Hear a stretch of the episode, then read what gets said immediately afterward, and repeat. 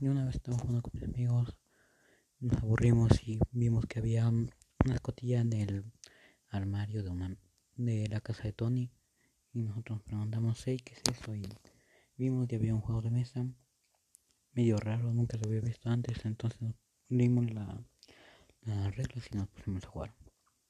Y en ese momento se fue la luz de la casa y bueno, mi amigo comenzó a sangrar de la nariz y yo le dije, oye, ¿qué te pasa? ¿Estás bien?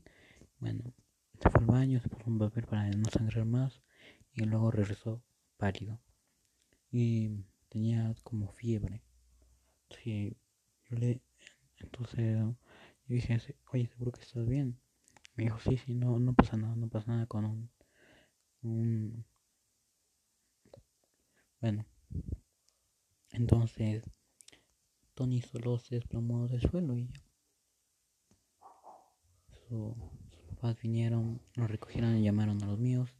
Entonces fuimos al hospital para ver qué tal estaba Tony y nos habían dicho que Tony había muerto por quemaduras muy graves en los, en los, en las piernas y en los brazos.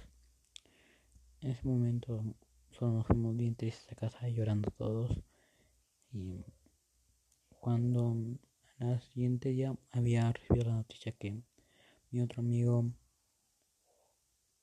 Tommy había muerto de igual. Yo también me puse igual de triste que la vez pasada. Bueno, entonces mis papás solo dijeron que lo lamentaban un montón y y que ya. Bueno, yo, yo ya me dormí. Y solo soñé que mi cuarto estaba en llamas y que, que había que estaba el diablo ahí mismo frente a mí diciéndome ahora te llegó el turno a ti